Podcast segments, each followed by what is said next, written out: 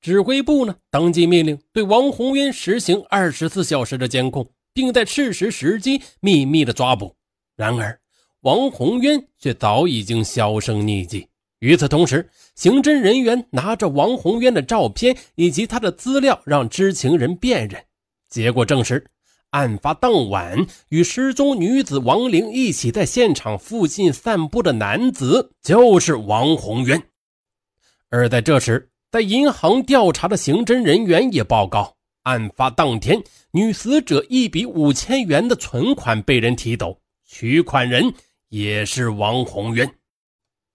为了防止王宏渊狗急跳墙报复雨婷，刑侦人员呢便将雨婷保护了起来。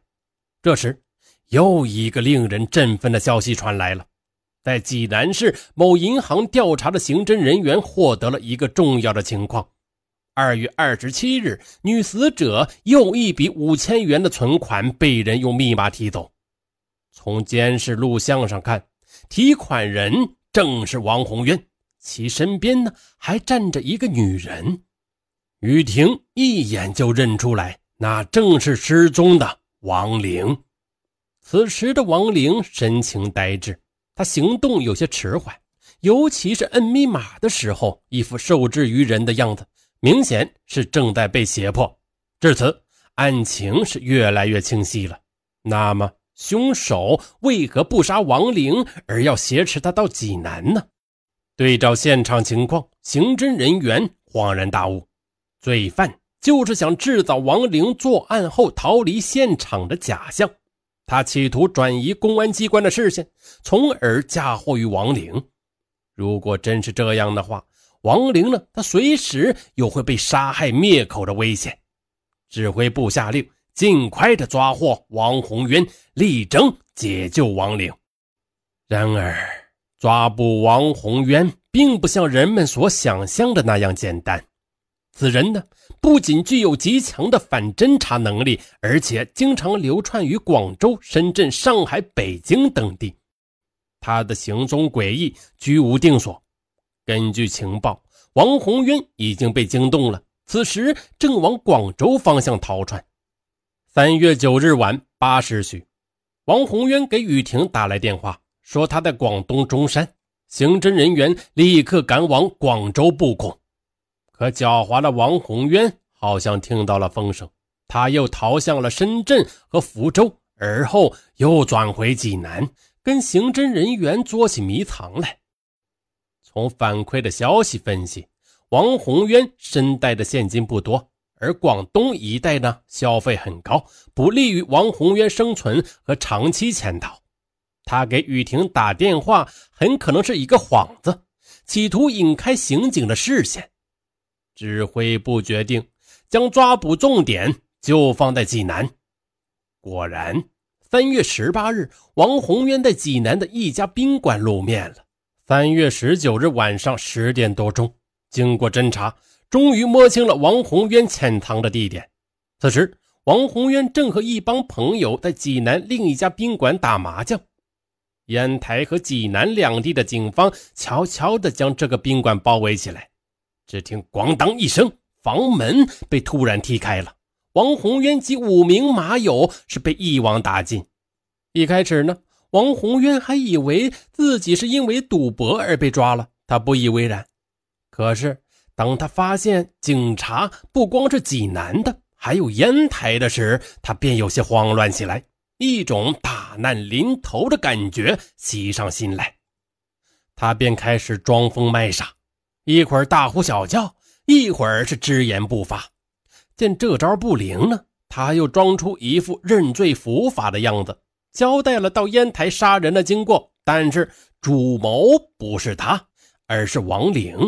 他企图把他自己犯下的罪孽推到王玲的身上。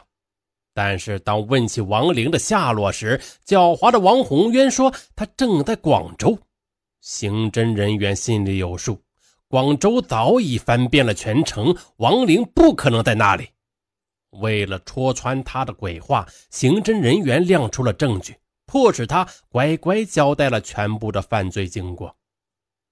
原来，二月二十四日晚上，王宏渊回到家后，发现雨婷出逃，他气的是暴跳如雷呀！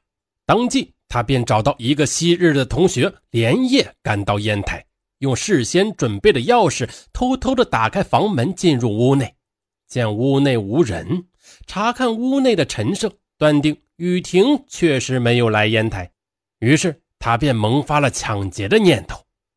第二天，两人又悄悄地摸进了屋内，当时呢。一男一女正在床上睡觉，他们便将其捆绑了起来。另一个同伙突然间兽性大发，他将王玲拖到另一间屋里，兽刑般的当场强奸了她。而王红渊呢，则叫另一名女被害人打电话与雨婷联系，企图引雨婷上钩。结果雨婷没有上当，气急败坏的王红渊。将受害人的手机、存折等物品抢劫一空，并逼问其存折的密码。王宏渊立即到银行提出了五千元现金。他想，自己犯了抢劫罪，如果东窗事发，起码要判十五年以上的有期徒刑。想到这里，他不寒而栗。最后，他决定杀人灭口。为了制造假象，他买来了十瓶高度的白酒。逼迫三名被害人喝下，然后将其中的一男一女给勒死。眼看着同屋两人惨遭毒手，王玲吓得是跪地苦苦求饶啊！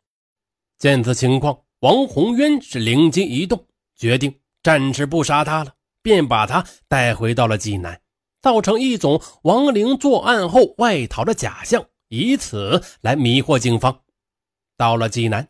两凶手分完赃后，是各自的逃窜了。就这样，一直到三月二日晚，王宏渊趁着王玲熟睡时将其杀害，并将尸体肢解、煮熟后掩埋，还将部分尸骨和衣物抛入黄河和护城河里。至此，一起泯灭人性、残害无辜、连杀三人的惨案胜利告破。凶手王宏渊将接受到法律的严惩，而畏罪潜逃的另一名凶手也终将难逃法网。好，说到这里，烟台的案件已经说完了。哎呀，稍微这么一说话，怎么有的听友会纳闷了？哎，这个声音怎么跟前面的案件的声音不太一样啊？因为啊，前面的声音是很早之前的声音了，然后这段声音呢是尚文后来又剪辑进来的。初期时候的尚文的普通话实在是太差劲了啊，后来经过练习。嗯，进步了一些，虽然还是不标准吧，但是比以前要标准的多。大家应该也能听出来，是吧？